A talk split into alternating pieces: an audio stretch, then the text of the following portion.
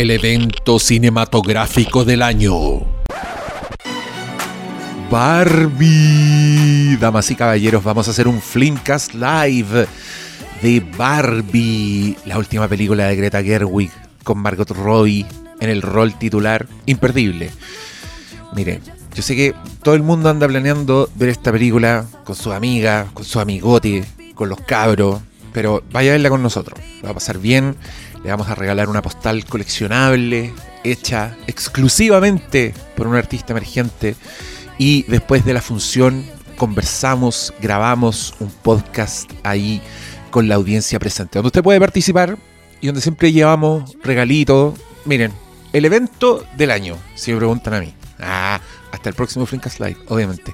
¿Cuándo? Jueves 20 de julio, el día del estreno.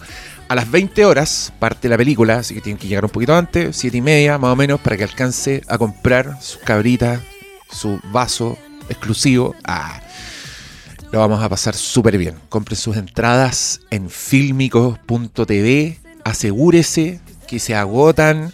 Y yo le voy a decir a los cabros que vayan todos de rosado, ahí veremos cómo nos va. Barbie Flimcast Live, 20 de julio. Nos vemos. Flims Networks se reserva el derecho de admisión y no garantiza que los panelistas se presenten vestidos de rosa. There's a time for living. El mismísimo conchetum. No es malo, weón. Yo le haría grabar el disco. Eh, yo lo encontré bueno. Es que ponen. es- bienvenidos sean a esta conversación que ya pinta para ser caótica. Ustedes, queridos y queridas auditores, sepan disculpar. Pero este va a ser una, una conversación apasionada. Y estamos escuchando a un cantautor con cierto, cierto potencial, creo yo. Mira, se escucha potencial. Tiene potencial eh, y es conocido. Quizá es muy conocido. Sí. Charles Manson. Ustedes pueden buscarlo en Spotify. Me sorprendió que estuviera en, en Spotify. ¿A quién irán las regalías? 32.000 oyentes mensuales, dice.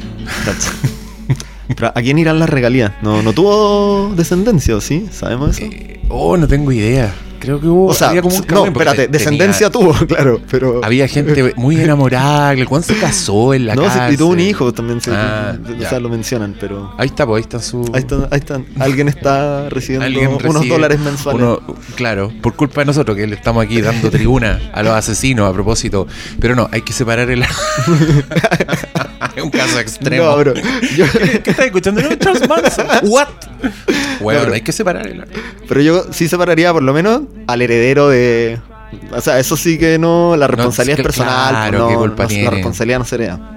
Sí, entiendo. Oye, esta voz, ustedes dicen, ¿quién mierda está hablando en este podcast? Yo soy de invitados habituales, pero este es tu debut, querido Gianfranco, Sí. en, Ojalá en- en no mis sea canales. debut y despedida. No, ve- veamos, veamos. Cachemos no, cómo resulta. Yo, yo- yo te tengo fe. Gracias. No, sigamos hablando.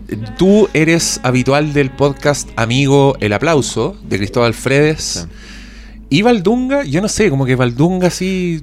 Porque originalmente no estaba Valdunga, No, siempre era originalmente era con otro. Constantino, Claro, con pero ahora, pero ahora parece que es el panel así... Sí, ellos son los. O sea, Fred es el host. eh, Sí. Valdunga, Valdunga es panelista estable y yo me denomino panelista inestable. Ya, estupendo. Me, me gustó ese concepto. Te, te invito también a ser panelista inestable. De...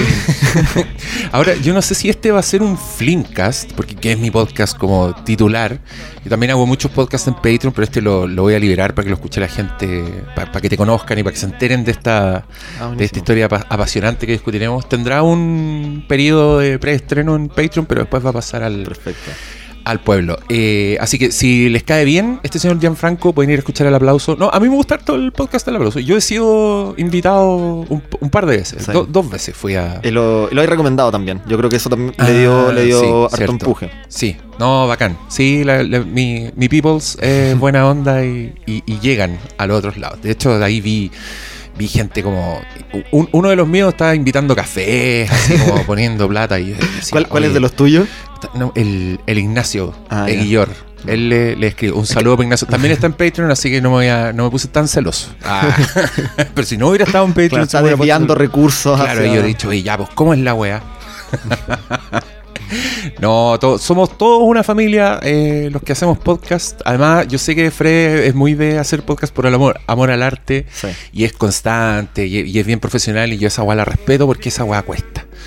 Eh, no, no todos llegan a 100 capítulos, así que felicitaciones al aplauso, felicitaciones a ti también por ser panelista inestable y vamos a lo que nos compete Gianfranco. Mira, tú estás aquí porque subiste un post a Instagram. Esa, esa es la verdad de la milanesa.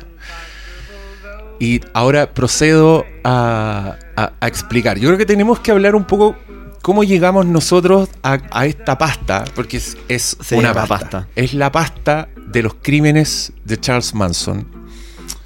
Como no se vieron en Once Upon a Time in Hollywood.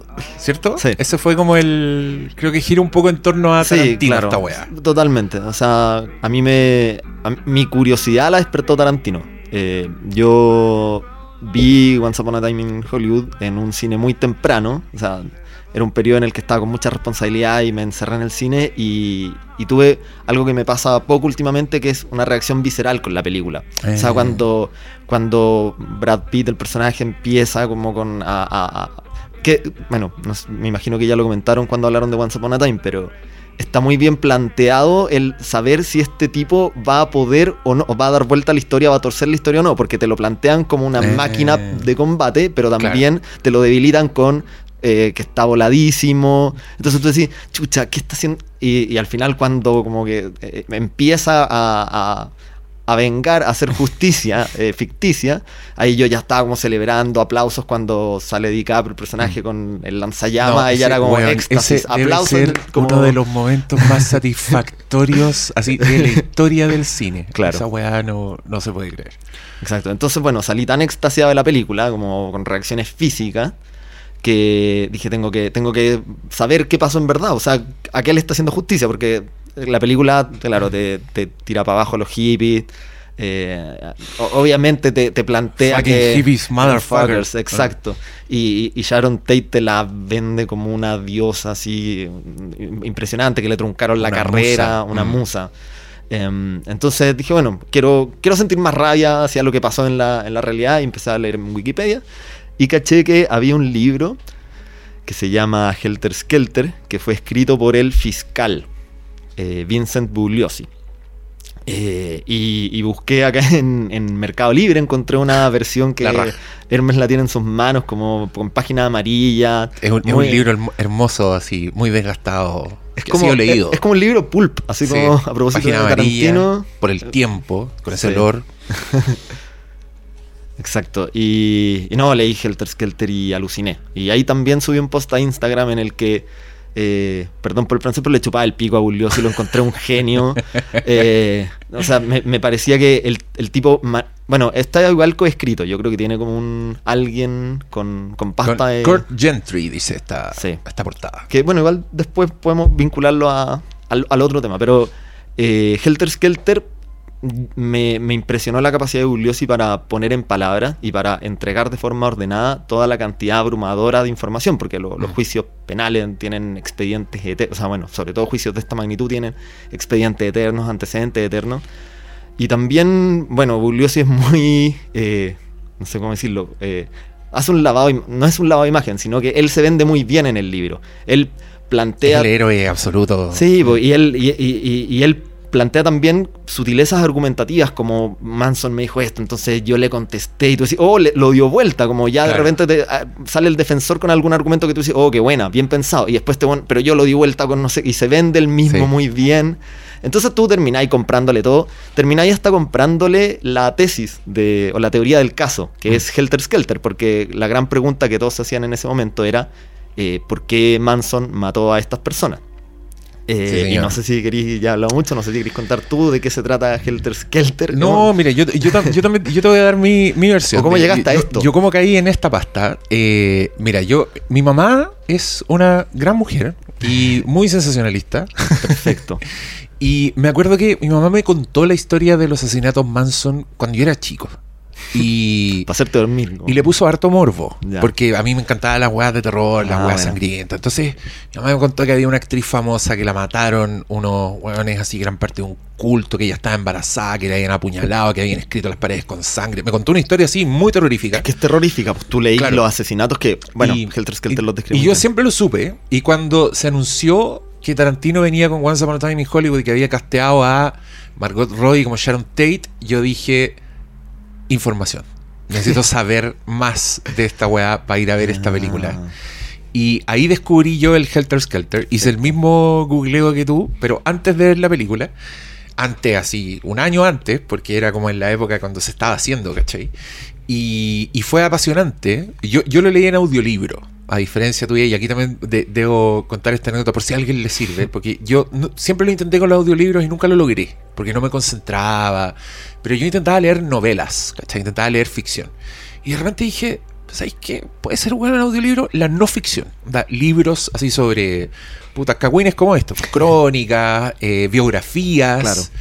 eh, libros de cine. O divulgación incluso. Los libros de cine yo le hago chupete, como libros de, de, de crítica. tú, el- el- uno de los que disfruté mucho, que justo le estaba contando a una amiga de ese libro, un, un libro que se llama Taking Shape, que es un libro sobre la saga de Halloween.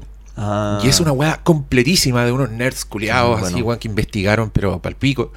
Y, weón, mi casa nunca está más limpia que cuando yo estoy así metido en un audiolibro. Bueno, y el primero, el primero que me agarró así de verdad y que me, me- yo, yo buscaba excusas, así como, me voy a ir caminando para ver si avanzo un par de capítulos más en este audiolibro. Fue el Helter Skelter de Bugliosi, porque también me, me encantó además porque creo que hace un muy buen retrato de- de la época. Sin duda. ¿Cachai? Eh, después de que ocurren estos asesinatos, que para la gente que no sepa, eh, Charles Manson, líder de una comillas familia, que era una comunidad de hippies que es- estaban así asentados en un rancho en California, se metieron a la casa de Sharon Tate y Roman Polanski eh, y asesinaron a todas las personas que encontraron adentro así de con saña Sí. eh, o alevosía. ¿Cuál es la correcta? Eh, En- no, con ensañamiento. con ensañamiento. Alevosía, es, Eso, eh. alevosía es como desprevenido, con ensañamiento es como eh, eh, incrementando el daño que estáis causando. Yo no soy penalista, pero eso es lo que Perfecto, pero, recuerdo. pero eres abogado. Sí, soy abogado. Ya, eso- Algo- no, lo- soy no un lo paso dijimos. más cerca, es, pero... es importante, es importante porque ¿Tú te- te- sí te da cierta autoridad para hablar de Ya, estas pero no cosas. soy penalista, me dedico a temas ambientales ¿ah? ¿no? Ah, ya. ya, perfecto. Pero para saber. y de propiedad intelectual. Podemos hablar de. Venga otra película, te puedo invitar que tenga que ver más con este tema. Pero eres abogado, entonces. y ya. Acá. Eh, fue un crimen muy sangriento. Y, y este güey lo que hace un poco. Él fue el encargado como de, de meter preso a, a Charles Manson y, y de, y de darle una cadena perpetua. Claro. Siendo que este weón no mató a nadie. No, en, no respecto a, los, a esos juicios por los que estaba siendo eh, condenado mediáticamente. Claro, Que mató a otras personas después se supo, pero... Claro, y lo que pasa con Helter Skelter es que tiene esta estructura que parte con los crímenes, como que te da un poco la crónica del- de, de- de- de lo que ocurrió y después empieza con todos los tejemanejes, los descubrimientos. Y es una historia que a mí me recordó mucho a Zodiac por un montón Mm. de, de detalles Claro. que tienen que ver con la época. Tiene que ver con, con- con cómo la, la falta de tecnología, que no había cámaras, ¿cachai? falta de comunicación entre departamentos de policía. Que yo creo que eso pasa hasta el día de hoy. O sea, sí, eso no es, de eso más, no es de sí, la época. es verdad. Como un montón de, de torpezas en el caso, entonces la weá es apasionante y también tiene un capítulo que yo dije, oh, esta- aquí Tarantino le va a sacar el jugo a esta parte del- de la historia, que era cuando el buen habla, ¿te acordás que habla como de la onda expansiva que hubo en Hollywood por estos crímenes? Sí. Que se Cierto. agotaron los perros Doberman, porque todo el mundo compró perros para tener en su casa las alarmas, Sí. las pistolas. Bruce Lee se transformó como en un weón que la gente, los estrellas de Hollywood lo contrataban para que les enseñara Artes defensa marciales. personal. Truman Capote lo invitaban a los late para que el weón diera su opinión de los crímenes. Y yo decía, uy, esta le va a quedar increíble a Tarantino. Antes de saber que el weón iba para otro lado y que ni siquiera, Claro. que los crímenes ni siquiera ocurrieron en su, en En su universo. universo. que es una maravilla. Pero claro, mi visionado de Once Upon a Time in Hollywood fue informado. Entonces cuando llega Charles Manson a la casa... A ver quién pregunta- está. Claro, a ver quién está. Yo decía, oh, estaba muy... Y cuando muestran el rancho también, yo estaba muy informado, me creía la muerte. y me acuerdo que fui con mi polola a ver esta película. Mi polola no tenía ni idea de nada. Y estaba aburrísima viendo No. No entendía los chistes. No. Sí, yo dije, puta, ahí me- igual me di cuenta, ah, además que tenés que tener cierto conocimiento antes de verla, pero... Pero ¿cuál crees tú que él conoció? O sea, yo diría que basta con saber que Manson mató a Sharon Tate. Sí, pero eh, creo que ni eso lo sabía. Ya. Eh, y yo también mal por no, no leí la lata antes de, de verla, pero después le expliqué y después le encantó y la fuimos a ver de nuevo. Y, y- y todo bien. Y, y lo que está en este libro es, comillas, la versión oficial de lo que ocurrió. ¿Y por qué se llama Helter Skelter? La verdad asentada judicialmente, diríamos. Claro. Pero eh, Helter Skelter es por la teoría del caso. O sea, acá el desafío que tenía Bugliosi era, em, como decía Hermes, condenar a eh, un tipo que era eh, eventualmente, porque no había, tampoco había muchos indicios de que, de que lo fuera, el autor intelectual. O sea, había que demostrarle a un jurado imparcial que eh, un tipo loco pudo manipular a cuatro personas para Mm. que fueran y mataran en una casa en específico con la que tampoco tenía mayor relación todo lo que encontraran a su paso. Eh, y lo que es que es muy disparatado todo, ¿no? Como Sí, está bueno generar sí. este suspenso, porque Helter Skelter es por la canción de, de los Beatles, pero, pero se supone que esa, bueno, eh, Manson estaba muy enrollado con los Beatles eh, y sentía que les, que le estaban transmitiendo mensajes. Esta, te- no fue- esta teoría en particular lo que plantea es que Manson, bueno, como contexto, Manson también es muy racista. Se me viene con Claro. la información a pedazo. Entonces, Manson es muy racista y plantea que eh, los negros son más tontos, pero más fuertes que los blancos. Claro. Y él, en algún momento, en, toda su paranoia, eh, inventa una profecía de que va a haber una guerra civil entre blancos y negros. Los eh, negros, como son más fuertes, van a, eh, van, a, van a ganar esta batalla, esta guerra entre blancos y negros. Pero como son más tontos, van a necesitar un líder. Entonces, ¿qué es lo que él hace? En ese momento, cuando se estuviera, cuando se estuviera generando este apocalipsis en su historia, en su relato, eh, ellos iban a, toda esta secta se iba a esconder a- al desierto, se iban a reproducir muchos descendientes de Manson, e iban a, y cuando ya los negros hubieran triunfado y necesitaran un líder, él iba a salir de, de ese ostracismo e iba a liderar todo este nuevo orden mundial eh, con su ejército de negros, no sé. Una, una hueá rarísima. En- bueno, entonces, ¿y cómo se vincula esto con eh, los asesinatos? Lo que plantea Bugliosi es que eh, Manson manipuló a sus secuaces para, eh, o a su familia, para em, asesinar personas inculpando a eh, inculpando a los negros, por eso están todos estos mensajes A contra la policía. Mm. claro, que se referían a la policía como pigs. pigs, exacto, y esos son los mensajes que están escritos en sangre, en- Claro, eh, al parecer él daba la indicación de que después de cometer el asesinato lo más brutal posible, Exacto. escribir en las paredes mensajes que incriminaran a los Panteras Negras para apurar esta guerra. para eso, para, para, civil, para incitar claro. esta llama. Esta weá se la creyó todo el mundo. Se la creyó el jurado, o sea, por por lo pronto el jurado, claro. el, el- el jurado, y, y- y yo me explico que haya pasado esto, porque de verdad es una weá tan horrible. Y los hippies Mm, de Manson se comportaban de manera tan marciana claro. que esta weá creo que necesitaba el mundo una explicación.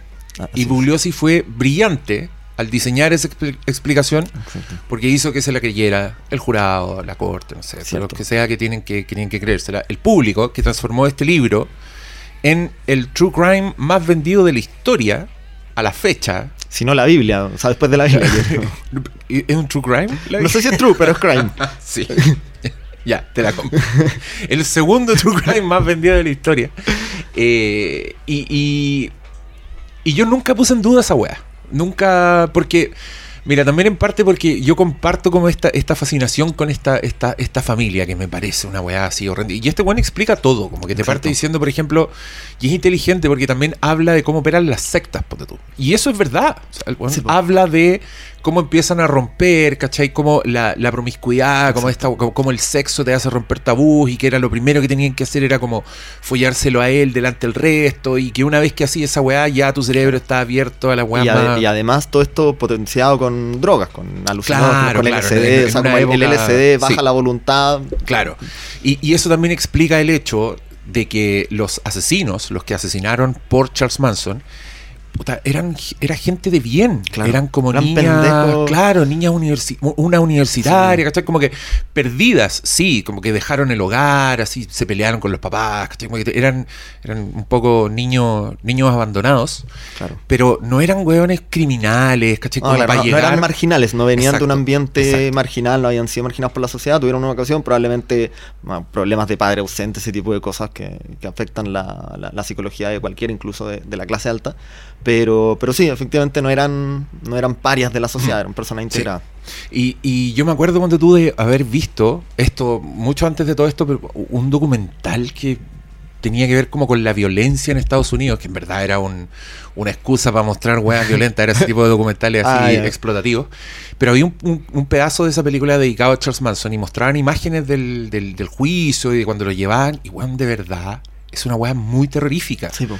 Eh, la- la- la- las mujeres, ponte tú, se, se mueven sincronizadas, caminan sincronizadas, y cuando Charles Manson habla, las mujeres dicen con los labios lo que él está diciendo. Y esa weá yo no me lo explico porque el weón no está diciendo una weá leía, el weón está hablando así. Entonces, sí, ¿cuántas veces han escuchado a este weón decir esta weá? Eh, y, y- como un rezo, como un salmo, así claro, como que... y Buglossi te, te lo explica. O sea, Sí. este libro, sí, esto, ah, esto es lo que pasa y cacha la weá de mente. O sea, Sí. mira a los weones locos, etcétera. Yo también diría que Manson no hace fácil creerlo. Como Manson no se preocupó de.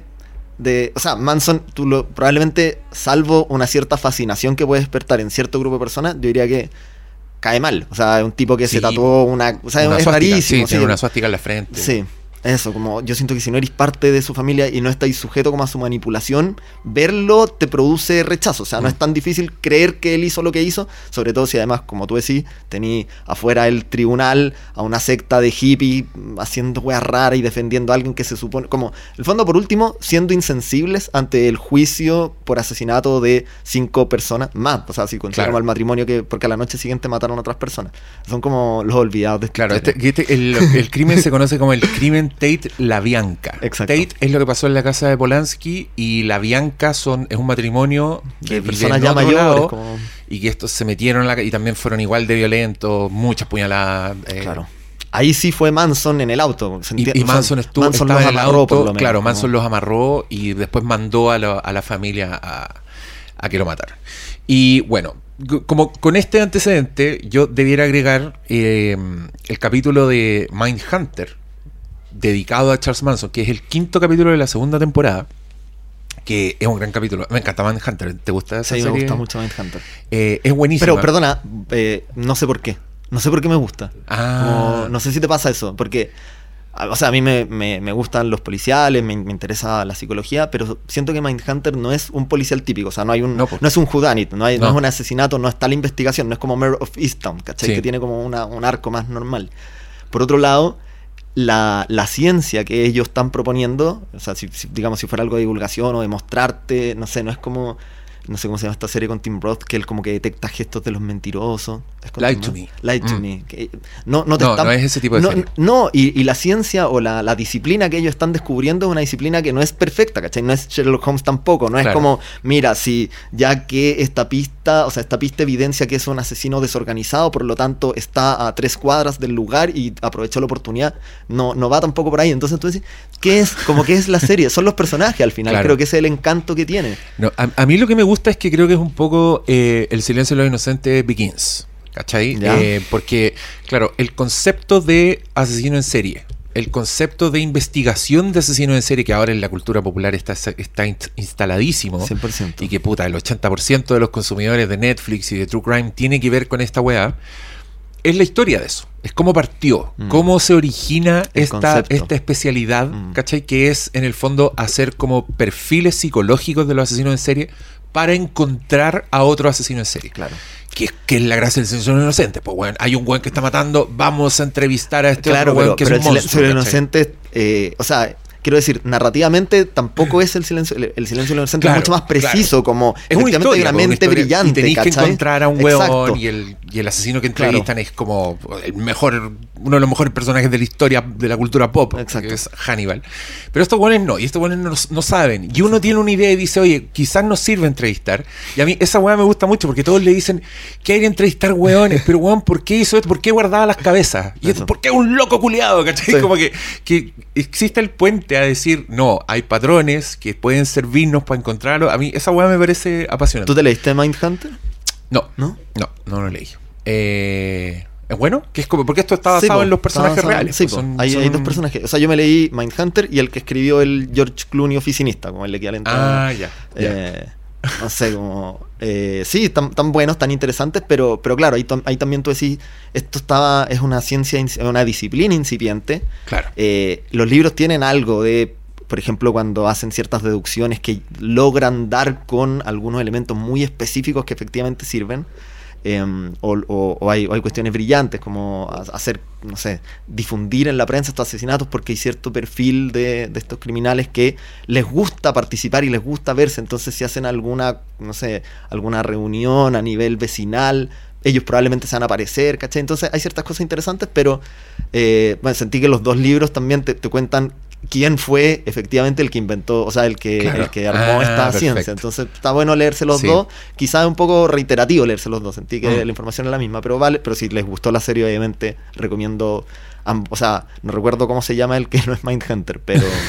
Es que tienen otros nombres en la Sí. realidad. Les son como los equivalentes. sí. Eh, pero encuentro que los personajes son increíbles. personajes son es buenísimos. buenísimo. Sí. Ese, el, el O sea, la dirección de... Fincher, o al menos la propuesta, Sí. este, porque no todos los dirigió él, pero, pero la propuesta que él plantea para la serie es- Sí, una, una de las cancelaciones más desconcertantes de la historia de Netflix. terrible. Pero yo, bueno, yo tengo fe, te voy a decir mi teoría. Porque te acordás que todo- el- el- la temporada 1 y la 2 parten con el BTK, que es un asesino muy Sí, famoso, que es este weón que aparece como en su vida cotidiana, mata gente, y, y siempre es un prólogo, o de repente agarran como una escenita al final, Sí. ah, ¿en qué está el BTK? Y yo me puse a investigar, y el BTK es un weón que mató por décadas y que paró, estuvo 20 años inactivo, porque se puso a criar. el weón se casó, brígido. tenía hijos, dejó la weá, y cuando los hijos estaban grandes, el weón volvió a matar, y lo pillaron como el 2006. Ya. Entonces yo decía, weón, weones le- pueden perfectamente dejar de hacer Manhunter en, en 20 años y después volver a estos actores que están viejos y los van a buscar y cierran esta weá en una tercera Sería- temporada. sería la hermosa mejor- En 20 años más. Sería como un boyhood con. Sí, O sea, sería, sería un poquito así, todos viejitos, weón. Los mismos. Volvió Manhunter. Nosotros, viejos, así. "Voy a ver Manhunter". Por fin van a pillar a ese weón. Y, y claro, ya ahí tenían otras herramientas y la guaya está instalada. Entonces yo creo que a esta le vendría demasiado bien un salto temporal. Estaría bueno. No tiene para qué esperar 20 años. Igual les puede poner maquillaje y hacerlo ahora, ¿cachai? Pero eh, por eso, solo por eso yo no pierdo la esperanza de que. O sea, ojalá que a The Killer, la nueva película de Fincher, le vaya increíble porque. sí, ¿Tú ya leíste saben. el cómic? ¿Cachai algo de.? No, no cacho Yo nada. traté de encontrar el cómic. No, no. No cacho nada. Y con, y con Fincher me pasa que me encanta sorprenderme. Ya, y bueno. por ejemplo, cuando supe que el bueno iba a ser Gone Girl, yo me compré la novela de Gone Girl y empecé a leerla y dije, ¿por, ¿Por qué? me estoy spoileando la nueva película de David Fincher, weón? Sí, y dejé de leerlo. Bueno. y ahí está la hueá botar, nunca lo retomé. Me encantó esa película. Eh, pero bueno, volvamos a este, a este capítulo específico de Mindhunter, porque Charles Manson es una estrella, pues se transforma como en un Sí, rockstar. Y. La serie, perdona, la serie como que siento que juega con. Bueno, así como Tarantino juega con el suspenso, con ver si la historia se va a dar como uno cree. Yo siento que Mindhunter obviamente está muy consciente que todos los hueones fanáticos que estamos viendo sabemos que el asesino en serie es Man, o sea, bueno, hay muchos, pero Manson Es como un ícono. es que claro, el rockstar, sí. Quizás no es, no es el mejor, pero el más famoso, no sé. No es- pero, pero bueno, todos estamos esperándolo. Y lo que pasa en la serie es que el director del FBI quiere que vayan a. Les consigue Manson. Van a tener una entrevista con Manson y están todos así como, oh, wow.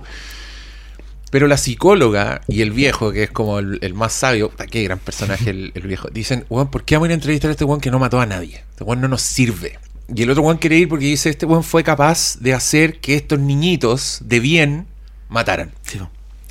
Y van Y- con el libro. Y van, llevan Helter, Hel- Helter Skelter, que el weón se lo firma y le escribe un mensaje que no vemos hasta el, hasta el final del capítulo.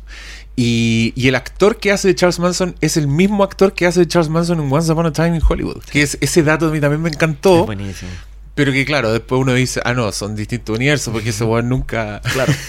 no, no, no sabemos si fue. Bueno, quizás. No, pues, no, no pudieron cometerlo. Pero quizás la Bianca.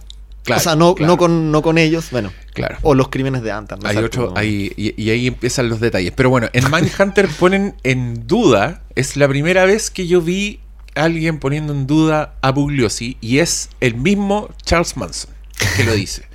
Que, mira, no sé si quería escuchar un pedazo. Vamos, por favor. Mira, no lo, quiero poner en español latino para que nos caguemos de la risa con la voz que le pusimos a Charles Manson, pero también para que la- los que no son bilingües entiendan de lo que están conversando. ¿Es un nombre de familia, gente Tench? Ese es Sí. Charles Manson. Sí, él también es un hombre de familia con sus llaves y su arma. Le enseña a sus hijos justo ahora. Aprenden sus creencias. Bueno, y es bacán en este capítulo porque Y el Tench está lidiando con sus problemas de su hijo. pues, Entonces Charles Manson le habla de, su- de los hijos y este weón está... Los niños que lo abordan con cuchillos son sus hijos. Eran tus seguidores, Charlie. Tú les diste el cuchillo. ¿Tú les enseñaste? Yo no lo hice. Solo intenté ayudarlos a levantarse. Y se levantaron, salieron y mataron a siete personas ¿Y inocentes. resulta que ahora es mi culpa? ¿Es mi culpa que tus hijos hagan lo que hacen? ¿Tus propios hijos? ¿A los que ahora descuidas? Sabemos que nadie en la familia actuó sin tu aprobación, Charlie. Bien, si lo sabes, lo sabes y no tienes que hablar conmigo. Es contigo con quien tienes que hablar. Hablemos del 9 de agosto del 69. Eso quedó en el pasado y cuando se ha ido, se ha ido, hermano. Ese verano le dijo a la familia es el momento de Helter Skelter, que iniciaran una guerra racial matando a blancos ricos. Esa es la fantasía del fiscal de distrito. Son sus miedos, es un reflejo de sus temores. ¿Estás diciendo que esto nunca pasó? Claro Ahí le que ponen digo el que Helter nunca Skelter. pasó. Bugliosi es un genio, hombre. Tiene todo lo que un fiscal querría, excepto una cosa, un caso. Lo dijo. Importante. Y mira, quiero poner otra escena después. Me encanta. La voz de Charles Manson es como un personaje de, de Madagascar. Cuando la conversación que tienen estos después de que lo entrevistan, cuando van en el auto, Es pura mierda. ¿Qué es más lógico? ¿Manson tuvo que realizar el crimen de imitación de Texas Sadie o una guerra racial predicha por The Beatles? ¿Estás diciendo que el fiscal mintió? Digo que le dio la narrativa. Tenía que explicarle a un jurado normal de clase media cómo unos chicos normales de clase media asesinaron a siete personas. Por Dios, Holden. Buenísimo. bueno, ya. Resumió todo lo que nosotros Re- dijimos en media hora. resumió todo. La cagó. La cagó que sí. Pero bueno, lo que nos lleva a tu post de Instagram, Gianfranco. Cuéntanos. segundo. ¿Qué fue ese post? Uf, eh, viendo, bueno, comentábamos con Hermes, ninguno de los dos es muy asiduo a Rogan porque nos parece abrumadora la cantidad de información y de contenido el que podcast va de Joe Rogan. el podcast sí. de Joe Rogan. Podcast muy largo, muchos capítulos. Sí. Y, y que se va renovando constantemente. Mm. Pero sí me aparecen videos de, de entrevistas de Joe. Rogan en, en YouTube. Entonces, una de esas entrevistas era una entrevista a Tarantino.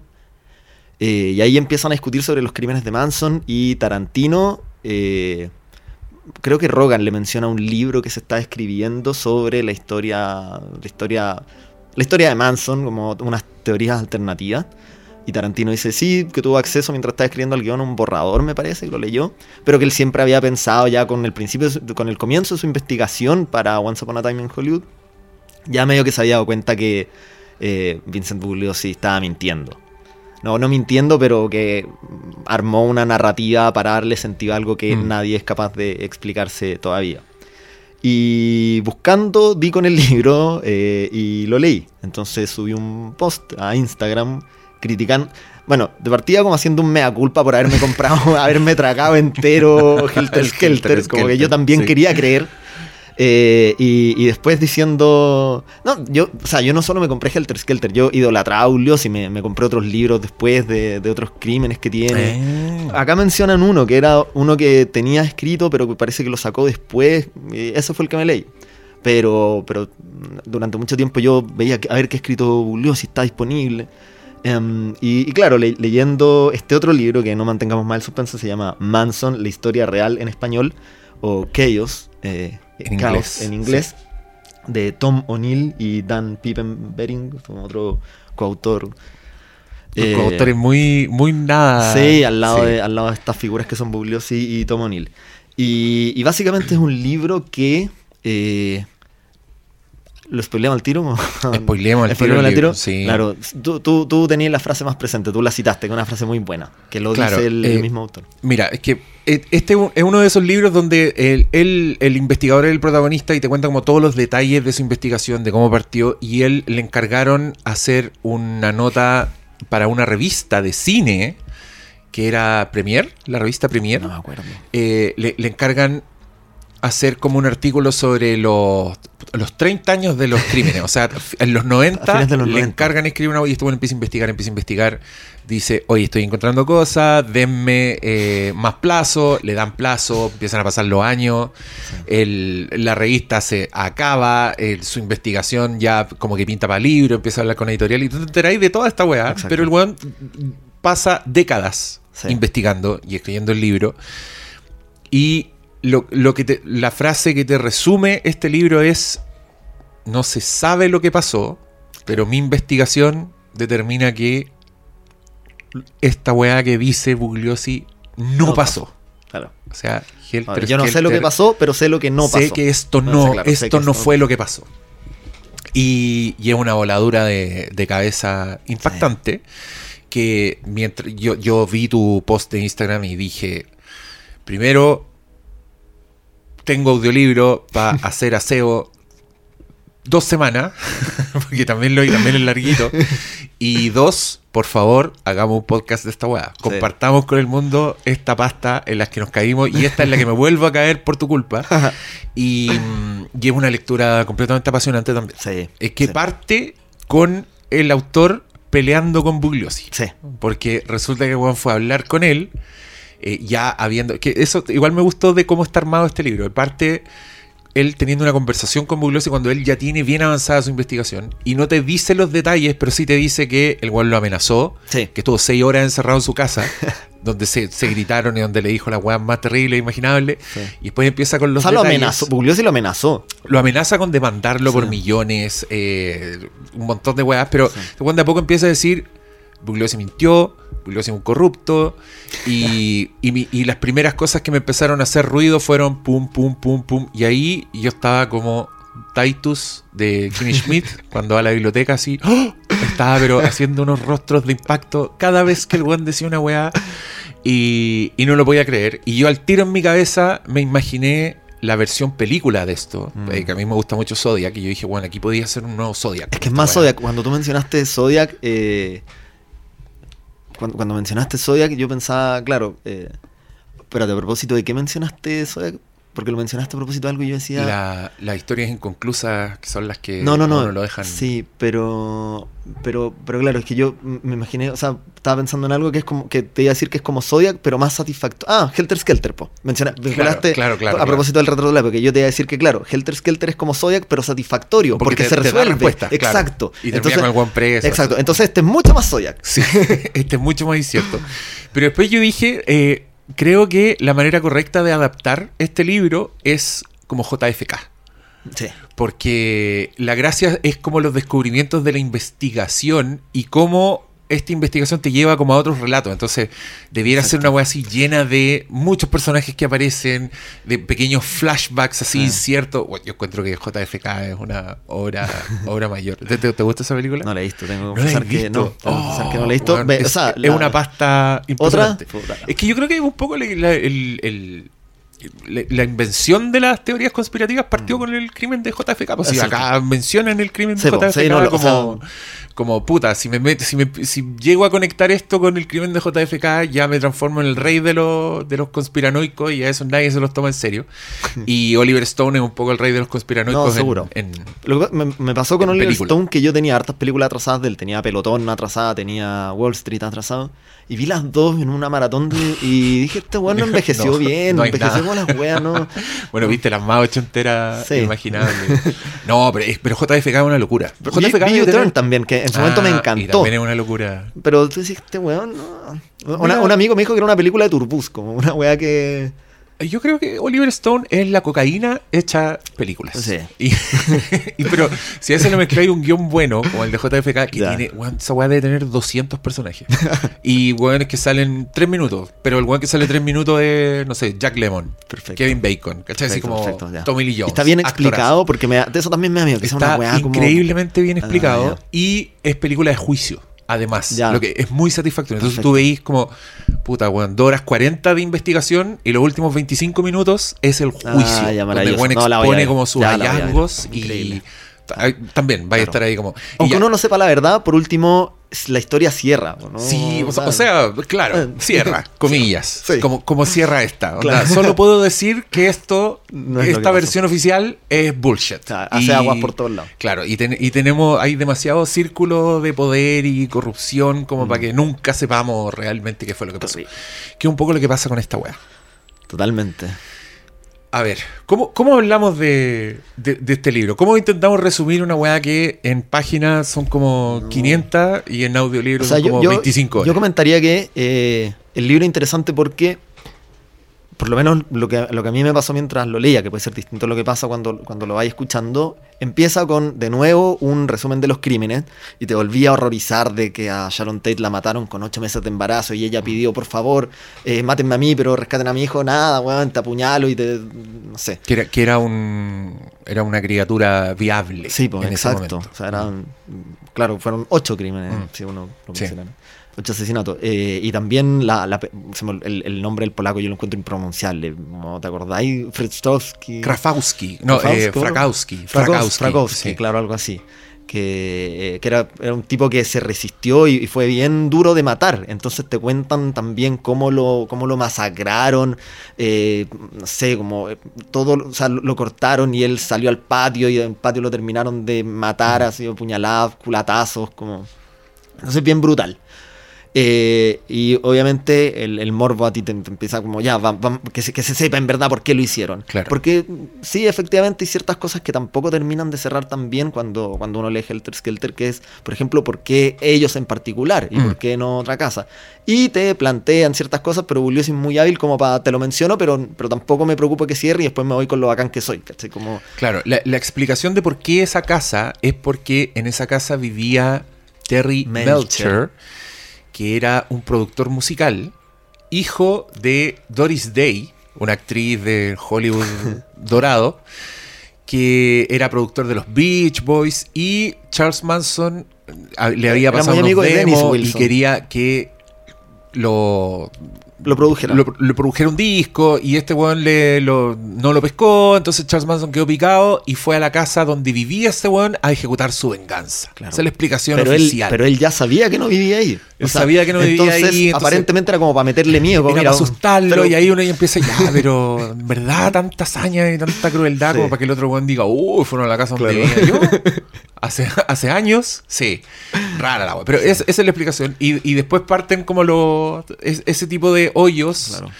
Pero, que- y a propósito de eso, yo creo que ese es como el primer gran vuelco que te da la historia, que es cuando te dicen que igual Terry Melcher se encontró con Manson después, pues, y lo eso Bugliosi te lo... y, el, y, y eso el weón Bugliosi lo omite. Sí. Eso, eso ya es como, oh, el no. weón fue al rancho Sí, po. después de los crímenes. Sí, po, Terry Melcher en persona. y- y la versión de Terry Melcher oficial, cuando lo llevaron al, al- al juicio, era que él en efecto se había sentido aterrado y, Mm. y- no quería saber nada de los Manson. Y este weón dice, ¿por qué fue al rancho después y supo todo? Sí. Y empieza a ver un montón de detalles chicos, como que ponte tú un... eh, a, a Polanski le avisaron antes, no, no a Polanski, a... a- puta, a alguien lo llamaron para decirle que había habido un crimen horrible en la casa y que Sharon Tate estaba muerta. Y eso fue antes de que llegara la policía. O sea, alguien era, era llegó como, era como a este tipo que es un, un tipo muy que ahí bueno ahí también el libro va con distintas teorías y tú decís en algún momento quizás se van a cerrar quizás no, no, no va a estar la verdad oficial pero va a haber al menos una teoría unificada y no hay una teoría unificada ni siquiera son distintas teorías de cosas raras que pasaron Sí. Y, de, y de cosas que pueden tener sentido Claro. en sí mismas. Exacto. ¿Cachai? Pero él mismo dice, esto no lo puedo probar. Y también, yo también busqué, porque en, en el podcast de Joe Rogan fue este autor, fue Ah, Tom, Tom O'Neill O'Neill. a un capítulo.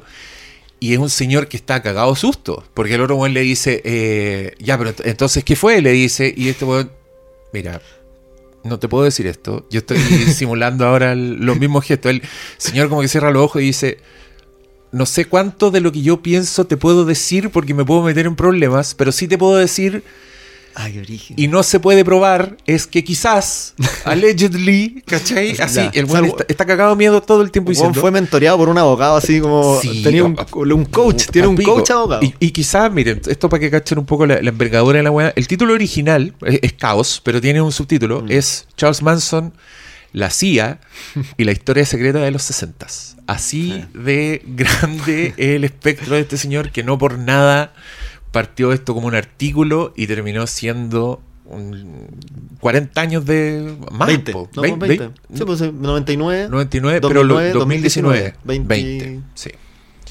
Sí, son los, el crimen es, es más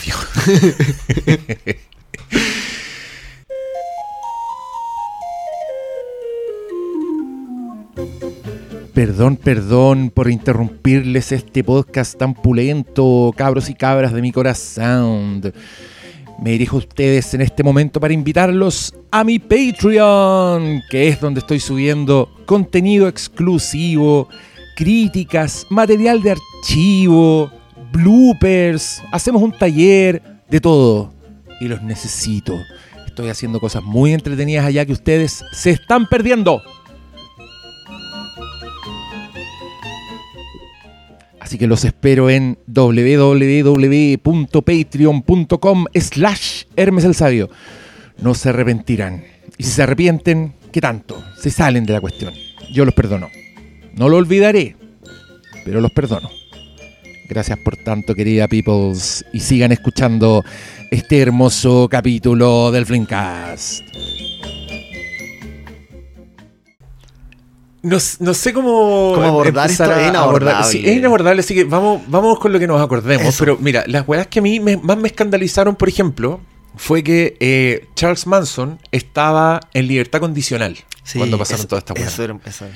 Y el weón salió del Estado muchas veces, que es una wea que no puedes hacer cuando estás con libertad Ojo, o condicional. sea, para que no se confundan los, los auditores, está en libertad condicional antes de los crímenes antes de, los crímenes. Manson. Es- eso, antes de, del. o sea, de Manson estuvo toda su vida en la cárcel. Claro, el weón es un animal. De hecho, el capítulo tiene un nombre que es como hijo del.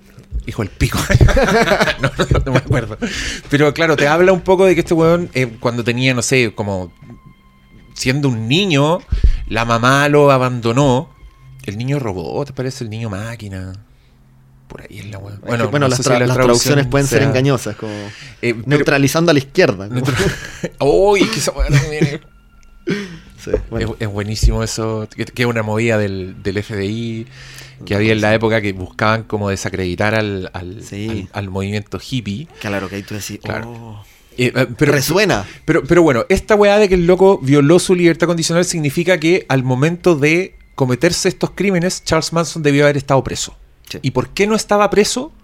Esa es una de las weas que el weón empieza a preguntar. Y llega a una conclusión, uno de los policías que entrevistó le dice, esto suena a un informante. Exacto. Onda, este es el tipo de weas que la policía, los privilegios le da a los informantes, a los que están trabajando con la policía. Y ahí yo ya estaba, pero weón, me estáis diciendo que Charles Manson tenía como este... Claro. Se, se pudo mover con cierta libertad porque el weón trabajaba... y, ¿Y por qué trabajaba para la policía? Y ahí empieza él a profundizar en este tipo de cosas. Y, y llega un poco a hablarte de que en esa época se hacían experimentos con eh, alucinógenos, con ácido, con LSD, para controlar las mentes de las personas. Así es. Y, y una de las Eso es teorías es, chaos, que, o sea, claro, es- eso, eso es chaos, esa es la, la operación. Eh, un- una de las teorías es que esta granja y Charles Manson serían un poco un foco de investigación Sí. de esta weá operado por puta, la CIA y, y weones cabrones del gobierno y weas que nunca vamos a saber, ¿cachai? Exacto. Que también, ojo, yo, yo esto no lo sabía, o si lo sabía no lo tenía presente. La CIA en general no debiese operar respecto a asuntos internos de Estados claro, Unidos. Es claro. La CIA, de, o sea, el, el objetivo de la CIA es ser una agencia de inteligencia eh, respecto a amenazas a Estados Unidos, pero amenazas externas. Entonces, eh, o sea, eso para mí también fue una relación como, sí, pues, ¿y ¿qué, Mm. qué mierda está haciendo la CIA acá con...? Con estos hippies, po. weón, y, y con este weón que la cagó que es un buen, es un buen robot. para Sí. para sí, porque es un weón que ha estado Claro. institucionalizado toda su vida. Claro. Sí, ahí en esa parte te cuentan que él, Charles Manson siendo un niño, la, la mamá como que lo abandonó, entonces el weón de chico como que s- robaba, creo que cuando tenía como 13... Robaba autos, ¿no? Sí, y cuando muy- tenía como 13 violó a otro cabro en una correccional, entonces el weón cumplía condena sobre condena y llegó un punto en que él no quería salir de la cárcel.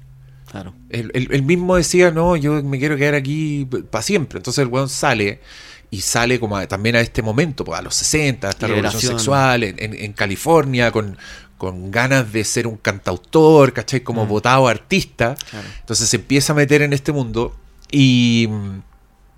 ¿Y, y de, y de qué más hablamos? Porque de- la cagó que es un iceberg. No, Miren, o sea, si, usted, pero- pero- si a usted le interesa esta pasta, vaya, léase el libro y deje de Sí. escuchar esta weá que va a ser un despelote. Porque creo que el libro igual es un despelote. El libro es un despelote. Todos los capítulos de una weá distinta y una no papa cierran, y nueva. no cierran del todo porque y no nada, lo, que tú, lo que tú podrías pensar, pero tampoco te lo explicita el autor, porque tú dices, ya, ok, era un informante de la policía. ¿Significa eso que la policía organizó estos crímenes? Y yo diría, no. En realidad No, lo, que, lo que el libro claro. plantea, claro, es que le daban cierto chip libre a este weón y este weón se le escapó de las manos. Entonces cuando Claro. hubo que investigarlo, para tratar de limpiar quizás, esto, esto es especulación mía, no está en el libro, pero te- yo creo que está implícito. Para tratar de limpiar esta cagada que tenían para atrás, contratan a un fiscal con órdenes muy superiores de ciertas cosas que podía revelar y cosas que no, que, o sea, que no debería revelar. eh, y, y- y ya era un, o sea, sabían probablemente que era un tipo muy inteligente, entonces ya, ármate este caso, construyen una narrativa oficial, pero que todo esto quede fuera de la historia. Y eso, eso creo que es el mérito del libro, como contarte todo lo que Bugliosi deliberadamente decidió Dejó- omitir. Sí, y, y- y a veces de manera bien. Grotesca. Sí, borrando, bien- borrando así como con una cruz un- una hoja de su apunte, Claro. como una weá que tú y, decís. y este, y este weón investigó tanto, y ahí también me acordé mucho de Zodiac, que como que este, este weón iba y le, compraba café al encargado de los archivos de la policía, y el Sí. weón encontró weas escritas así de puño y letra, con la letra manuscrita de Bugliosi, Sí. que después el weón dijo, no, esa wea nunca, no, yo no supe eso. Otro, Oye, pero esta, aquí está- esta es tu letra, ¿o no? Te voy a demandar. Claro. El weón como a, a cagárselo. Oye, eh, mira, de, de la weá que me acordé, y de esto me acordé porque yo hace mucho tiempo también leí un libro que se llama Roman por Polanski, que autobiografía. Pero tiene una, tiene una que se llama Memorias, ¿o no? Polanski tiene ah, no sé. No, este es un, es un libro bien antiguo, sí. ah, no, ya, que son como estas entrevistas, pero en realidad. No, no, no, un libro escrito, por él, de donde cuenta Ah, como su vida, que weón tiene una vida. Se, se- escapó de un campo de concentración, ¿cachai? En escondido en un, en un en el hueco de un tren a lo muy chico, siendo muy Ah, no niño, y, y- y los papás lo metieron ahí porque. Y a los papás los mataron en cuanto se, se salvó, ¿cachai? Ah, no, que a propósito Polanski, ahí el libro también te regala unas papitas de la. Pa' ¿Iba ahí allá para allá? Dale, pa' te allá entonces. Porque en, en el libro Roman por Polanski, el weón cuenta lo que pasó cuando lo llamaron para decirle que habían matado a Sharon Tate, ¿cachai? Cuenta, es- hay un capítulo en que él llega a la casa, ve la sangre en las paredes, ¿cachai? Y al parecer el weón tuvo como un colapso. El weón se empezó a, a azotar la cabeza contra las paredes. Y lo tuvieron que sedar, ¿cachai? Eso es lo que cuenta él. Y, y él cuenta que está muy enamorado, ¿cachai? Como el, el amor por su esposa. Entonces es un capítulo bien, bien desgarrador. Que ahora hace poco también lo asocié. No, yo, yo estoy como en un. Estoy en el, multi- en el, en el universo cohesionado de Tarantino, porque también estuve leyendo el, el Cinema Speculation.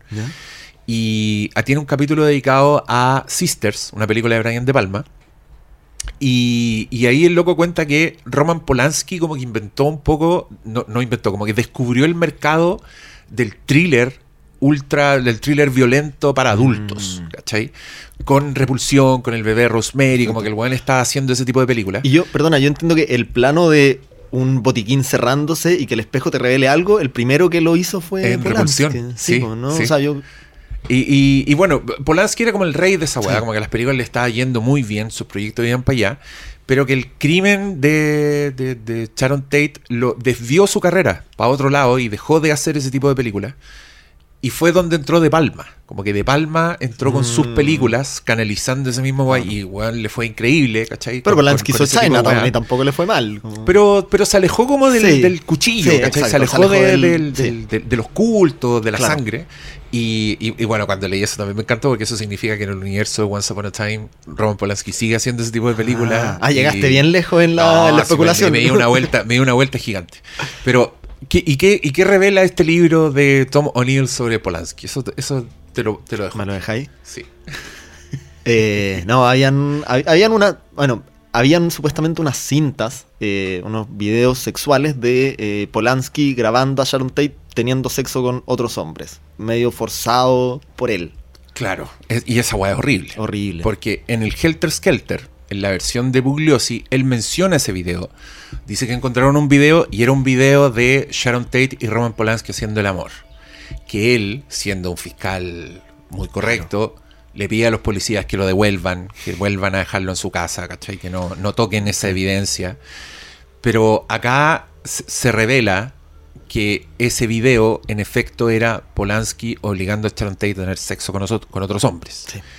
Y ahí tú ya decís, ya, pero es que esa weá es gigante, po, weón. Esa weá transforma el caso completamente y Sí, tendrían po. que empezar a ver otras aristas de la weá. o, o a lo mejor uno de los hombres sospechosos, como andas O sea, a saber cómo se abre la weá. Claro, mil weas.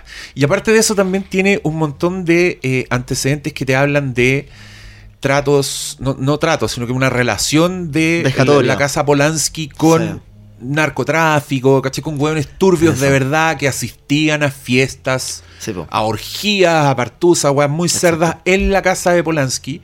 Y que y te desarma un poco esta versión de la Sharon Tate enamorada, ¿cachai? Que está, O sea, yo creo está que- feliz y que los amigos la acompañan para que no esté sola. Sí. Yo o sea, yo creo que Sharon- estaba pasando mal. Yo creo que Sharon Tate, sí, efectivamente, o sea, yo, yo siento que por lo menos esto no, no, no desdibuja la imagen que uno debería tener de Sharon Tate. O sea, ella era, siento que Claro. más siempre una víctima, ¿no? Lo que sí te, lo que sí te hace cuestionar es eh, el, el- el estado o la, la imagen de Roman Polanski. Eh, y, y también de, del polaco, pues, de Wroslowski. Claro, claro. Porque ah, en Helter Skelter te lo plantean como un héroe que trató de combatir hasta el final y claro, eso efectivamente lo hizo, o sea, un instinto de supervivencia envidiable. Pero, eh, pero acá sí te hablan de que era bien turbio, estaba drogado todo el tiempo y... y- Mm. Bueno, este weón eh, no puede volver a Estados Unidos porque por violación de una menor de edad. Sí. Tampoco hay como una no, imagen no hay una presunción de inocencia para Pero, ¿cierto? pero también, a propósito de esto, también te quiero contar que el weón también habla de esa weá en el Roman por Polanski. Y como te lo cuenta, es una pesadilla para cualquier hombre. O sea, el weón cuenta que fue a una fiesta en la casa de Jack Nicholson, donde lo metieron en una pieza, donde en un jacuzzi había una mijita rica, que según el weón era como una mujeraza, así ultra experimentada sexualmente, y que los dos estaban súper drogados, y después le dijeron, oye, ella tiene 13. y que por eso el weón lo único que ha hecho es arrancar, ¿cachai? Porque él no asume ninguna culpa y la weá. Y yo leí esa weá y dije, puta. Lo entiendo, pues, weón. Sí. Como. Claro. Imagínate, además es en ese contexto, pero. Ya, esto. yo ya no sé qué pensar de ese weón.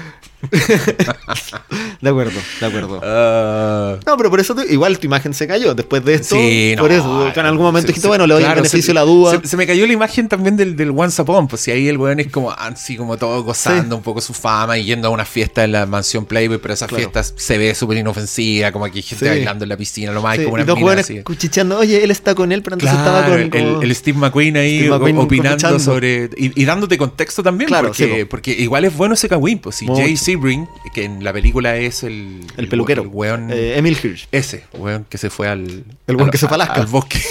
Ese weón. eh, en verdad era un ex de Sharon Tate. Entonces esa relación igual era, era, extraña. Yo, yo, puta, yo no soy tan evolucionado como para dejar a mi, a mi esposa sola. cargo de- a cargo con de el ex. Claro, cuídamela. Diga el pico. Sí, weón. hasta, hasta Travolta en Pulp Fiction le conflictuaba y nunca había tenido nada. Claro, ¿no? claro. Es, es- eso mismo. Es, eso mismo. Eh, pero claro, en la película te lo explican. Y, y, y- y Polanski se ve como un weón muy. Como que su gran crimen fue que no estaba nomás. Exacto. que El weón andaba haciendo películas.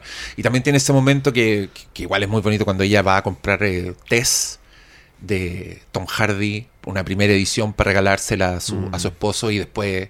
Esa fue la película que hizo después, ¿cachai? Como, y que lo hizo así como para su difunta esposa. Pero si el weón está haciendo que un grupo de weones se follen a su esposa mientras él graba, cambia la dinámica. Sí, po, Y sobre todo si ella lo pasa mal, porque eso también lo dice. Claro, no, en, en ningún caso era consensuado. No era Y, consensuado. Mm. Bueno, en el libro también eh, el, el autor comenta, ya es un mea culpa también, como en su, en su locura, en su delirio, ya entrevista al papá de ella. O sea, tiene una, tiene una conversación con el papá de Sharon Tate, que eso es Sí, brutal. Sí. Eso es que, el, brutal. que el papá de Sharon Tate era como un coronel Sí. de algo, era como un. O sea, no sé, era alguien que Era, era milico, relativamente era un- tenía poder, o sea, no era tampoco como... Y, y él se dedicó como también personalmente a investigar la Mm. weá y, y cooperó con la policía. Sí. ¿Queréis contar lo que...? Cuéntalo. Ya. Eh, tiene esta conversación y no recuerdo, si, si queréis me podéis corregir, no, no recuerdo bien cómo se va desarrollando, pero en algún momento el tipo se pega una desubicada Mm. y el papá le, le para los carros y le dice, bueno, no se te olvide acá quién es la víctima. O algo Sí. así. Estoy parafraseando, pero, pero ese es como el, el sentido. Y ahí el tipo, bueno, la conversación obviamente termina, no sé, creo que era por teléfono, le corta entonces, eh, pero él sí después Asume su hace- hace- Mm. asume su y dice, chucha, sí, efectivamente estoy tan metido en esta cuestión que en verdad Claro. me... Era como que le estaba diciendo, no me quería Es que- ayudar, es que- ¿o no? es Era como es ese Claro, él, contexto, él ¿no? la vende porque le, le dice algo así como: no, no, te, no te molesta que los verdaderos culpables estén sueltos. Claro, se pega una Sí. desubicada así súper grande y el otro, weón, weón, se murió mi hija. Sí, eso. Eh, eh, chúpalo y- sí. y, le corta y no, no hablo más con él. Sí, Bueno, el papá falleció, pero en los agradecimientos sí vi que él mantenía una buena relación con la hermana de Sharon Tate, creo. Mm, que, es, que es la que estaba en todo, porque es la que también le dio como el beneplácito a Tarantino y que Ah, después dijo que Margot Robbie había hecho un excelente trabajo, que fue como volver a ver a su hermana. Bacán. bacán, bacán. Una lista de agradecimientos, weón, no voy a encontrar el nombre ni cagando. Una lista de agradecimientos. Es que estoy, yo también voy a, voy a mirar en el teléfono mi, mi libro, pero, pero puta, ¿por, por dónde más pasa este...? ¿Qué otra cosa hay? ¿Qué otra cosa interesante hay? Bueno, está este, no, no un informante, pero este agente encubierto, que el libro igual le dedica harto tiempo en sus primeros capítulos y tú pensáis, ah, ya, esto va a explicar muchas cosas. Que este era el tipo al que llaman, el, el que habían unos anteojos también que a alguien se le cayeron cuando ya había llegado la policía, ¿te acordáis de eso? Claro, que, que era como la confirmación de que hubo ah, hubo alguien alguien antes que fue como a mirar, claro, y que también al parecer movieron los cuerpos. Sí. eh.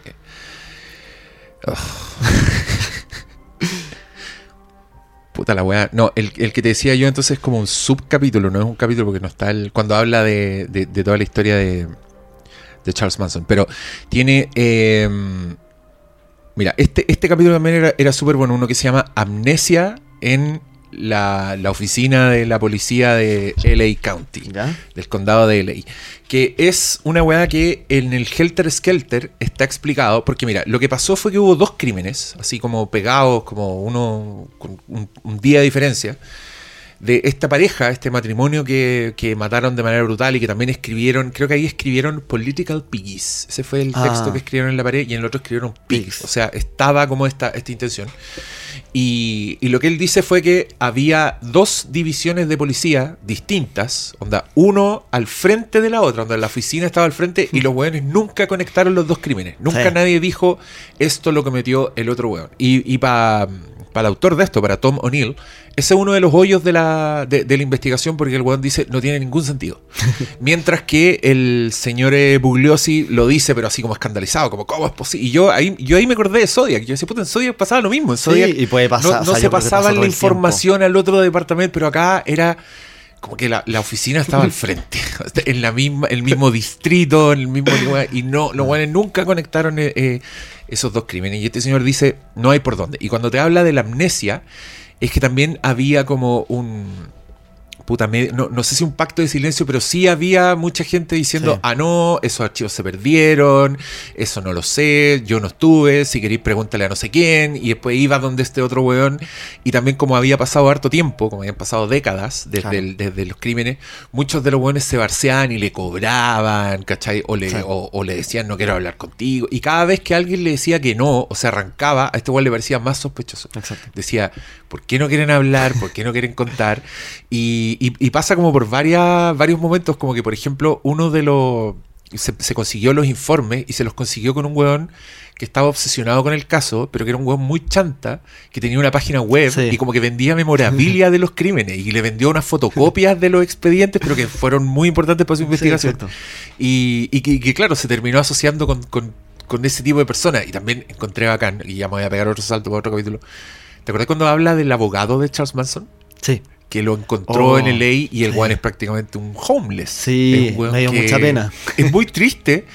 Y, y ese weón detesta a Bugliosi. Sí. Como que le tira mierda todo el rato. Le Dice, haber cagado la carrera. Pues, Sí, sí. pues le, le- le O sea, cagó la carrera. Claro, desde el punto de vista de Julio sí es un exitazo, pero un desde el punto de vista del defensor de Manson, que te hayan metido preso a tu cliente, A tu cliente que no mató a que nadie. no mató a nadie, por- claro, por- entonces, Claro, y, y ahí también el one dice eh, que ese también es un hoyo bien grande. Lo que dice, que uno de los argumentos de Bugliosi es que eh, Charles Manson en efecto logró como quitarle la voluntad a los de la familia, Sí. a sus hippies. Entonces el weón decía, si no, ellos no cometieron el crimen, ¿por qué ellos están presos? Sí. Como que ni siquiera Sí, el argumento de Bugliosi es consistente es consistente mismo, con, claro. con- y- con el mismo. Pero sí, y- pero, pero él reconoce como que Bugliosi se hace cargo y, él, y él dice, bueno, Bugliosi estuvo todo el tiempo planteando esto, pero al momento de condenar a los otros, tuvo que hacerse cargo de esto que claro, había hecho. tuvo que dar, dar un poco la vuelta. Sí. Que es como, sí, mira, los manipuló, pero ellos igual sabían que lo que estaban haciendo estaba mal, por lo tanto, claro, no, no tenían no tenían del todo la voluntad, pero igual tenían un poquito de... O sea, es como, no sé, la diferencia entre libre albedrío, discernimiento y voluntad, ya que pueden ser como sutileza. Creo que igual puede ser raro, ¿cachai? No... Pero, pero sí, efectivamente es, es- es raro y es bueno que, que lo detecten, ¿cachai? Como que te hagan ver esta... Te puedo leer otro, El crimen del siglo, Una hora de peligro, Los penetradores dorados. de- Es- ese es el capítulo de, lo- de los narcos, ¿no? De los que le llevan droga. mm, Porque, porque mira, una de las teorías que dice es que esta weá en verdad era como un, un ajuste, de cuentas. cuentas, claro. Y, y te, y te habla como de las conexiones de. No, no de la Sharon Tate, pero de los que estaban con Sharon Tate, de estos amigos donde estaba la, la niña Folger, que es como la heredera de, Sí, del imperio del café. La- la pareja es del una polaco. marca hasta, hasta hoy día. Sí, tú en Estados Unidos vayas a comprar café y Folger, es así, está. El, el- el peluquero también, que eran los que tenían estos tratos. Y, y había otro weón que está metido, que te acordás que era El como un del aprendiz del peluquero ¿Cómo, cómo, cómo? que había uno que era un aprendiz del peluquero, era uno que eh, trabajó con él y que también es uno de los que tenía como todas estas conexiones con los narcos Sí, y con los sí, sí. que eran brígidos, de Sí, verdad. sí. Entonces ahí también uno dice, "Ah, ¿y, ¿y cómo Bugliosi no llegó a esta weá como no Claro. lo mencionó ni por si acaso? Oye, a No, mí pero los el- penetradores dorados yo creo que se refería esto al, al grupo de de Melcher y como buenos que están teniendo sexo. sí, por eso se llamaban los Ah, penetradores sí, sí, dorados. Tenías po. razón, sí. Que, que- O sea, de hecho, que- literal, como que no puede ser. Y que, y que la conexión ahí es que las niñas Manson eran como un poco la Exacto. moneda de cambio que tenía Manson con el poder. O sea, cuando estos jóvenes iban a hacer sus partuzas y necesitaban básicamente mujeres a quienes follarse y que estuvieran dispuestas a todo, Manson era el proveedor. Y muy probablemente también te plantean que deben haber pasado por esa casa muchas niñas de la familia Manson. Sí, sí. Oye, el, el Neutralizando a la izquierda también fue un capítulo que a mí me, me dejó un poco loco, porque tiene que ver con esta campaña que eh, llevó el, el director del FBI, era, era Hoover, sí, sí. eh, por dejar mal a la, a la izquierda dentro del país, como este nacimiento, este, este movimiento antibélico que está agarrando fuerzas. Claro. Entonces querían inculparlos de crímenes, querían dejarlos por locos, ¿cachai? Y es como toda una campaña de la que tiene también muchos muchos antecedentes y conexiones más o menos vagas con eh, Manson, con California, con ciertas autoridades, pero que de nuevo tampoco nada No, no concluyente, cierra, no cierra. pero que ahí también uno dice por la mierda. Mira, esta creo que es importante. La Hate Ashbury Clínica Ah, gratuita, gratuita. Rarísimo ese capítulo. Que es una clínica donde al parecer iban todas estas hippies porque los atendían gratis y Sí. donde estaba Manson metido y llevaban y, y la chiva era que era para darles como un tra- tratamiento gratuito a sus enfermedades de transmisión sexual. Estos weones deben haber estado ahí todos con el todos con pico con coliflor, weón, toda la wea, todos los, todos los clichés de, de la asquerosidad. Estos los tenían el amor libre y ellos tenían como este beneficio de, de ir a esta clínica. Pero después cuando este señor empieza a hablarte del, del- de todos estos experimentos de, de control mental, eh, te dicen que como uno de los, de, de los, de los líderes de estas investigaciones era el director de esa clínica. Exacto. Entonces que era muy posible que la clínica la usaba como para experimentar. ¡Me estáis weyando! Oye, ya, weón, cap- hagan, esa película. El capítulo siguiente es control mental, pu. Control- claro, ahí empieza a, a contarte toda esa, esa weá. Bueno, y hay un capítulo que se llama Cambio de Abogados, que también eso muestra que sacaron a algún que estaba antes y, y le encargaron el caso a Bugliosi. Claro. Tampoco te dicen por qué él en particular, pero, pero sí, te- Sí, sí hay cuestiones raras. po. Y, tam- y también te hablan de. Aquí déjame confirmar antes una información en internet, ¿sí? Pero cuando te habla del, de Linda Kasabian, ¿te acordáis de. ¿Te, Sí. te suena ese, ese nombre? Sí. ¿Ella fue la que se arrepintió o...? Es que eso, eso quiero ver. Quiero ver si Ya. en, en la película de Once Upon es la. La Uma Thurman, po, la, la Uma Thurman chica. Maya Hawk. ella. Perfecto. Puta, lo escribí como escribí pésimo, por eso no me salía. Ya, ahí está. Quiero ver si esa es Linda Kasabian, porque es importante, es, es bueno el detalle en, en, en esa película, que ella sea la que se arrepiente, porque en la realidad, una del, del, del clan Manson fue como la que, la que se los terminó cagando, fue como Sí. la que decidió traicionar al comillas tra- y, y testificar en su contra. Claro. Que fue la que se quedó en el auto, ¿no? Como. Fue la que, la que no.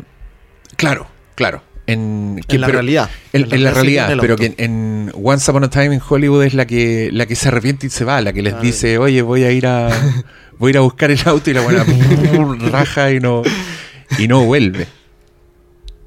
Puta, en los créditos aparece como Flower Child. No, creo, no, Ah, no bueno. sé si es ese personaje. Pero gran parte del, del caso que armó Bugliosi fue gracias a la intervención de Linda Kasabian, que Sí. fue la que confirmó un poco la teoría de, de Bugliosi. Y este weón básicamente prueba que ella pidió inmunidad y dijo lo que le dijeron que dijera. Exacto. ¿Cachai? ¿Qué? O, o sea, es medio igual, como si tú, tú no vayas a estar rateando a tu, a tu ex compañero a cambio de nada. Puta, pero tiene sentido porque en los cultos, en las sectas, sí hay gente que se va, que Sí, po. despierta, que de alguna Claro. forma como que termina siendo lo- lo- los que entienden mejor lo, lo- lo que estaba pasando, lo que, no sé, de, de pronto lo ven de lejos. Como es, esa película Mars, Martha, Marcy May, Marlene, ¿la cachai? Sí, es la con una Elizabeth Olsen, ¿no? Olsen, sí. La cacho no la he visto. Eh, es- esa es de eso, pues una, Sí, pues, es una una secta. secta y ella como O Princesita, que tampoco la he visto. Ah, tampoco la he visto. Puta, es que igual encuentro que esta weá de las sectas es un tema demasiado apasionante. O una teleserie también de una secta, ¿no? Mi nombre es Joaquín. Su nombre es Joaquín, ¿no? Algo. Sí, cierto. No. Sí. Como- pero eso fue por la época de Antares, como que ahí. Sí, bueno, nosotros tenemos nuestros propios monstruos, propio- sectas Sí. y el temucano también. No, el caso de Antares parece que está interesante porque entiendo que lo, lo descubrieron por casualidad. Hay un libro que quiero leerme, pero está descontinuado, creo, de la Catalonia, que es Cinco gotas de sangre, algo así. Que creo que lo básicamente estaban persiguiéndolos por drogas y de repente van como a la casa de alguien eh, y, y como que se empieza a asustar, se pone paranoico y básicamente le sacaron verdad por mentira, como, oye, Mm. sabemos lo de los crímenes eh, o lo de los delitos. Ah, ¿y cómo supieron lo de la guagua? ¿Qué guagua? ¿Cachai? Claro, Como- veníamos pero por- Nosotros veníamos por las películas piratas. Ah, oye, yo, yo también quiero hablar de, de tu héroe, de Bugliosi. Ya. Porque, weón, El weón es un monstruo. Sí. O sea, en, uno de los capítulos finales empieza a hablar como, weón, te da el expediente de Bugliosi y el weón tiene, tiene el año que le pidan. Sí. Entonces, una vez que como que sabía un poco su historia, no, no hay ningún problema en aceptar que este weón mintió, que omitió weás, porque este señor, a ver, no, no sé si te acordáis, pero se peleó con un lechero. Sí. Que, que también es chistoso el capítulo porque el weón se obsesionó, empezó a acusar a su esposa de que el hijo no era de él, de que él no era el padre biológico de su hijo. E irónicamente, a quien acusó fue al lechero, fue a The Milkman. Que una weá muy de- weón, claro, que es como de humor boomer, así. Pero por, por eso, pues, es de una época en que había lechero, Claro, o el cartero, claro, ¿cachai? como el lechero, el lleva- cartero, el vecino, como... el lechero. ¿Quién es el lechero? Nuestros auditores jóvenes. el- ¿Qué? el- el organillero, como un weón que va pasando, pero hace como 40 años, weón. como un trabajo así Obsoletísimo. a domicilio muy el obsoleto. afilador de cuchillos, que se claro, afila otras cosas también. Pero que era el blanco de, de las sospechas de, de los maridos que Sí, dejan a la esposa solo en la casa. Ya, este weón, este fiscal de California, se obsesionó con The Milkman, con el lechero de su casa, porque lo empezó a acusar de ser el padre biológico de su hijo, cosa que su esposa le negaba y que él le dio, y lo empezó a acosar, lo empezó a molestar, lo empezó a molestar. Y fue tanto el acoso, porque el weón hacía weas así realmente corruptas, pues Sí. usaba su poder como para obtener sus datos, lo llamaba por teléfono. eh, y, y cuando este otro, cuando el lechero y su esposa hablaron y dijeron, oye, este weón nos está cagando, el weón lo acusó de robo y dijo todo esto es porque ellos nos robaron, ¿cachai? Y terminó pagándole dinero a este weón para callarle la boca, porque la weá empezó a crecer, empezó a crecer. Y, y- y- después el loco, después de su fama, después de Helter Skelter, porque el weón se hizo muy famoso, un autor de bestseller, así Claro. como un, un símbolo de la justicia, se postuló a. a. a qué era? Como al, al fiscal grande, pues, al, al Sí. Fiscal de distrito. No, no, sé si el pero una weá que es, es por elección. Como que Claro. tú tenés que hacer campaña y la gente vota por ti. Y ahí el lechero volvió a salir como a decir, oye, weón, no voten por este weón, este weón es como el pico. Y ahí fue cuando este weón le, le pagó como grandes sumas de dinero para que se quedara callado. Y pasó lo mismo con una mujer que era una amante de, de Bugliosi. Le pegó. Ahí que quedó embarazada Mm. y este weón quería obligarla a abortar, en una época donde el aborto era ilegal, entonces ya como que había toda una corrupción solo en eso. Claro. Y, y ella no quería, no quería, entonces, y el weón se encerró con ella, él como que la tuvo de rehén Mm. y le sacó la chucha Le sacó la por chucha, sí. días. Eso, eso es, ahí, ahí, yo todo lo demás te lo bancaba, ya un celoso enfermo. eh, Puede pero ser, ahí, claro, ahí- pero ahí ahí, ya uno dice, ya, te pone un, sí, es un me- criminal, Exacto. abiertamente.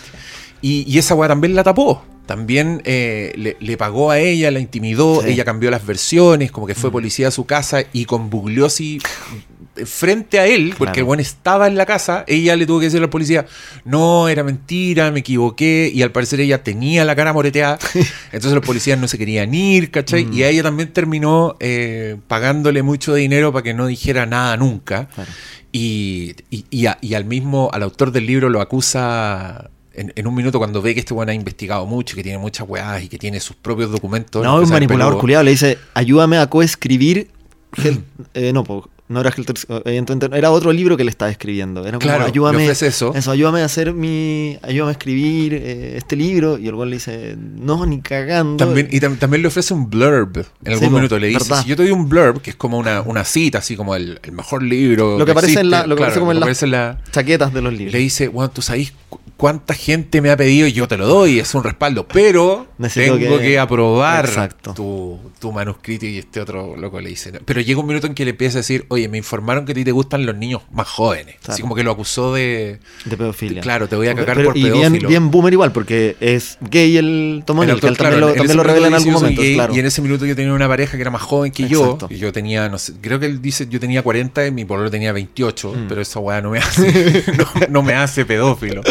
Y, y igual es terrible porque Sí, este, este loco te, te cuenta que igual lo pasó mal, como que pasó lo pellejería, no tenía trabajo, así estuvo décadas escribiendo una weá por lo que no, venía, no veía ni uno. Exacto. En algún minuto tenía un trato con una editorial y la editorial le quitó el, el piso y le pidió que le devolviera el adelanto. Y weón dice, yo con ese adelanto viví el año pasado, ¿cachai? no tengo esa plata. Y se tuvo que ir a vivir con los papás, una weá así, bien, bien que le cagó un poco la vida, encuentro. Sí, meterse en esto. Sí, Ojalá le vaya muy bien al libro. Yo estoy muy feliz de haberlo comprado. Yo también estaba feliz de haberlo comprado. Así que lo llamo a hacer lo mismo. Usted que está escuchando y que ahora mismo está buscando el PDF. No. Páguele a este pobre caballero. Se sacó la mierda investigando. Sí. Y, y es un héroe. No, no concluyó nada, pero. Pero qué Concluyó que, en ese o sea, concluyó que Bugliosi no hay que idolatrarlo tanto, ¿no? Sí, y que, y que la, la versión oficial, la versión judicial, no, no es tan así. Exacto. Y bueno, quizá uno puede concluir otras cosas respecto a la vida, como la verdad es muy difícil de conocer, uno puede manejar distintas versiones. Lo importante es que tenga sentido, ¿no? Sí, sí, lo importante es que tenga sentido. Y también hay, hay otra weá que me gustó mucho que él dice, es que cuando dice que lo, las investigaciones de asesinato son, son un puzzle gigante que siempre le faltan piezas, que Sí, siempre tienen hoyos, que siempre hay problemas, y que a él siempre le llamó la atención que la weá de Bugliosi no tenía esa weá. Era, Ah. era perfecta. Que Claro. todo, tenía, todo tenía una respuesta para todo.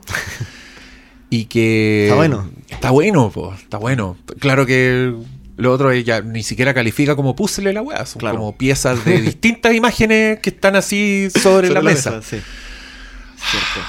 Pero una pregunta, tú ahí, te ahí, porque yo últimamente he estado bien pegado con True Crime y me he estado cuestionando por qué, como, y, y- y qué es el morbo también, qué es el morbo, qué es lo que me llama de esto, qué es lo que me... ¿Tú te, te- te has hecho ese- esa reflexión, como qué es lo que te, qué es lo que te atrae de esto? Porque a mí no me interesa ver snuff, ¿cachai? No me interesa No. ver, mm, ver crímenes reales, me interesa... Yo, yo siento, a mí lo que me atrae de todo esto es quizás la inteligencia para tratar de resolver el caso. Es una cuestión muy narrativa de cómo se resuelve y quizás no, no hay, o sea, creo que no puede no haber nada más, eh, más aterrizado, más concreto que resolver un caso sobre la vida y la muerte de las personas. Como, creo que por ahí va mi afición, pero todavía estoy, estoy en, esa, en esa reflexión como de qué es lo que me atrae del true crime. Mira, yo O encontrar la verdad que también nos produce una cierta... O lo que creemos que es la verdad, Sí. como esa, esa satisfacción de... Sí. Ah, esto pasó, ya listo, me quedo tranquilo. Sí, yo, yo te entiendo. Mira, yo no soy tan. No tengo tanta fascinación con el true crime. Ya. De hecho, he intentado ver weas así que han sido bien fenómenos y no, Lo no he avanzado ahora mucho. último, ¿no? Ah, no, eso, eso sí me, ese me gustó. Me gustó harto. Ah, la, la de Elizabeth Olsen. Sí, pues, la- porque ahí está Candy Sí, también en... Candy. Yo encontré Candy que era, era mucho más. Ah, viste las dos. Sí, pero no terminé Candy. Porque encontré que era la versión penca de. And Death. la versión Era- telefilm. Era, era una versión más, más sensacional, más gruesa. ¿cachai? Como que la otra weá tiene unos matices así súper interesantes. El otro, el personaje Candy de la, de la versión Candy, eh, lo encontré muy eh, raro. Muy poco que querible. no, Más que poco querible, como que tratan de. mm, Es que justamente creo que la gracia del de Elizabeth Olsen es. Es su personaje, que es un personaje Mm. súper directo, ¿cachai? Sí. Como dueña de su sexualidad Exacto. y que pues parece no, no sentir remordimiento de la weá que hizo. Pero en el otro como que creo que tratan de explicarlo. Como que tratan de explicar lo que le pasa. Tratan de- entonces creo que le faltan matices y, y por lo mismo creo que es más fácil de ver. Creo que es más, más, es más blanco y negro. Claro. ¿cachai? ser. Mientras que el otro es más, Tiene- es más gris. Pero he escuchado a mucha gente decir que le gusta más Candy que... Yo vi, es que el, vi el último capítulo de Candy que muestra cuando va Justin Timberlake a la casa y hacen como el proceso de investigación. Y eso lo encontré interesante. Pero ¿Sale no- Justin Timberlake? Sí, pues es como un, sí. ¿Y quién es? ¿No, el abogado? No, es como ¿No? un sheriff, así Ah, un, ah. un- quizás no un sheriff, un paco, así como un weón que va a la casa como a, a investigar el sitio del suceso. Mm. Eh, lo en, en el último capítulo, lo caché en los créditos y dije, ah, bueno. Sí, pero, pero mira, te doy solo un ejemplo para que cachis de lo que estoy hablando. Porque ponte tú, en la versión de Love and Death me gusta mucho cómo ella se, empieza a sentir atraída por el personaje de. sí, huele a sexo. el- claro, eh, lo huele. Es como una weá animal. Como Sí. que el guan se le acerca todo sudado cuando están jugando voleibol. Y ella, de ahí en adelante, como que se le mete en la cabeza y lo empieza a mirar, lo empieza a mirar. Ya, en, en la otra versión, en la weá, te juro, parece película porno. Ah, Onda, es una escena de. Están jugando voleibol y son puros hueones así, muy. con chores muy ajustados, con el paquete, con las piernas pelúas, y hacen como un montaje donde ella como que está mirando culos y está mirando paquetes. Ah. Así como que anda caliente, como que le gusta a cualquiera. ah, ¿Cachai? ya. Y yo Ah. encontré la otra hueá mucho No, más es específica, más, Y la- y La, bonita. historia romántica, o sea, está bueno, lo- lo- algo bueno de Love and Death también es que justamente eso, pues Love and Death, como Claro. muestra, Sí. muestra esta historia romántica a través de varios capítulos. Eh, y después ya se pone, después ya se va para otro lado y, y el romance se te olvidó, ¿cachai? Sí. Eh, Sí, bueno, para los que no saben de lo que estamos hablando, hay una serie en HBO que se llama Love and Death y hay una serie que está en Star Plus que se llama Candy, que son recreaciones, no, no es recreación, una dramatización del mismo caso real de una mujer que cometió un asesinato bien cruento después de haberse metido con el marido de la víctima. Si quiere más detalles, véalo. la serie, Yo vale la pena. Le recomiendo, es que es buena la historia y, y yo me la spoileé, así como que, porque es que me llamó mucho la atención el casting. Yo dije, ¿por qué contratan a Jessica Biel, una mujer muy atractiva, sí. Jessica Biel es en Candy. es en Candy, Sí. y a Elizabeth Olsen, que es otra mujer preciosa, Mm. pero se dedican a afearla, como a transformarla. Bueno, la Jessica Biel es como Doña Florinda, con lente. Sí. Y la, y la otra también, la Olsen, también como una... Yo dije, ¿por qué, qué hay en esta historia que tuvieron que contratar a estas mujeres? ¿cachai? Yo me pasé ese rollo, dije... Ya. No, pero yo ha- encuentro como Olsen igual la encuentro atractiva. No sé si la fearon. Yo encuentro que No, Jessica Biel se hicieron no, el esfuerzo por no, afearla, pero. Jessica Biel hizo un esfuerzo Sí. por, af- por afearla. La, la otra, Olsen la otra pernaron. más como época. Es más Sí, como la época. O su- pernita, como vestida, que también Sí. tiene sentido porque son religiosos. Y, y- y quise ver fotos de la real, porque yo dije, Mm. que quizás era, era muy guapa, ¿cachai? Claro. Porque, porque, por- porque tiene que ver con lo que pasa en la serie. Pues en la serie, la comunidad a ella la quiere mucho. Entonces, Sí, tiene que ver con eso. Ya, me puse a ver el caso antes de terminar la serie. Vi como la resolución, cómo Ah. terminó. Y yo dije, me estáis weyando, que esto es lo que. Y ahí maratoneé la weá, quería llegar luego al final. Eh, pero bueno, usted puede hacer lo mismo. Te fue una, una vuelta. Ahora, volviendo a la, a la pregunta original. Eso. Yo hice la reflexión hace poco, a partir también de Tarantino, curiosamente, y ahora me acordé cuando yo te dije lo- lo- los casos que no se solucionan. Eso no, Mm. no- no te lo dije a ti, lo dije en otra weá, porque estaba hablando a propósito de la película Fuga de Alcatraz, que es una película que menciona Tarantino en el Cinema Speculation, y que también Alcatraz era una cárcel de máxima seguridad donde mucha gente intentó escaparse. Varios los pillaron, otros se ahogaron. Murieron otros ahogados. Era una muertos, isla, o sea, para- para el auditor Pero que no hubo tres hueones que se escaparon y que nunca los encontraron. Ah, Y la película Fuga de Alcatraz es esa historia. Ah, y, buena, ter- no y tenía termina idea. con un cartel, así, cartel de mierda, donde dice: Nunca se encontraron los cuerpos, entonces no se sabe si los buenos se escaparon, no se murieron, ¿cachai? Y es una historia inconclusa. Oh. Y a mí las historias inconclusas me hacen caer en pastas. En- ah, Entonces, a mí lo contrario. Empecé a leer sobre los hueones de Alcatraz, ¿cachai? Me puse a hablar con, con, con otra, que, que esto lo hacíamos en el, lo hicimos en el taller del Patreon, entonces me puse a hablar con una, una mecenas, me contó que también se había caído en la pasta y empezó a averiguar, y la weá también tiene unos casos, apareció una foto en los años 70, Ya. eh, como puta, ocho años después del- de la fuga, y al parecer eran dos de los hueones que se fugaron en Brasil. Y sometieron la foto como a inteligencia artificial y, y la weá dijeron, pueden ser. Oh. De nuevo, no es concluyente, No, claro. pero no lo descartaron. Dijeron, Perfecto. No, no hay evidencia para decir que no son. Me pasó con Zodiac también. No, que creo que el- Zodiac el- es el. Un el cenit de la historia inconclusa, weón, y ¿Cómo? Y se acercan tanto, weón, a la sí. Y yo también me caí en esa pasta. También me compré el libro de la weá, como que empecé a leer más. Y, y lo mismo, igual de frustrante. Y me, y me pasó ahora con, con esta weá, pues, que no, no he dejado de tenerla. Como que tú, originalmente tuve la excusa de Tarantino, y por eso caí en esta pasta, pero creo que tiene que ver con la búsqueda de la verdad. Sí, po. Por eso también me gustan mucho las historias de investigación, porque eh, me gustan los Judanet también, que no sé si están conectados, pero puta, Yo diría que sí, Agatha 100%. Christie funciona perfecto, porque Sí, necesitáis saber, y el momento es tan satisfactorio cuando lo- te ordenan los datos, claro que eso solo ocurre en la ficción, Exacto. o en Helter Skelter. y, ah, y yo también te confieso que me caí en una pasta así, pero que me llevó por unos lugares muy recónditos con el caso de Madeleine McCann. Que, que Ah. también reúne las condiciones para hacer este tipo de historia. Es una weá donde Sí, no po. podéis creer la cantidad de datos turbios Oh. que hay y las posibles soluciones que tú. Y es una weá que está inconclusa. Y ahí yo creo que Netflix la vendió porque hicieron como este, esta serie que son seis capítulos y yo encontré aburrísimo. Una Ah. weá estirada así. No la, no la chicle, vi. weón. Netflix igual tiende a estirar, o sea, y. Sí, Oh. mucho documental que son seis capítulos Sí. y pu- pudo ser perfectamente Harto- uno. Sí. Eh, y, y, y a qué te, a qué te El digo psicópata de Tinder estaba bueno caí- porque era, era cortito, era Ah. conciso, una weá. Y, y cuando te digo que caí en rincones muy oscuros, es que, por ejemplo, yo me compré un libro. Me metí a Amazon y había un libro sobre Madeleine McCann, así que se veía muy bueno. Ah, Y me lo compré. Y la weá me llegó y era un papel de fotocopia impresionante, así como escrito a doble espacio. Era una weá que con Oh. cueva eran 60 páginas de Word transformado en un libro de 200. Y cuando vi la fecha de publicación, weón, era el mismo día que lo compré. Y me puse a mirar y la autora era como una señora muy autogestionada que Ah. puso su libro a la venta en Amazon y que básicamente cuando vende uno lo imprime.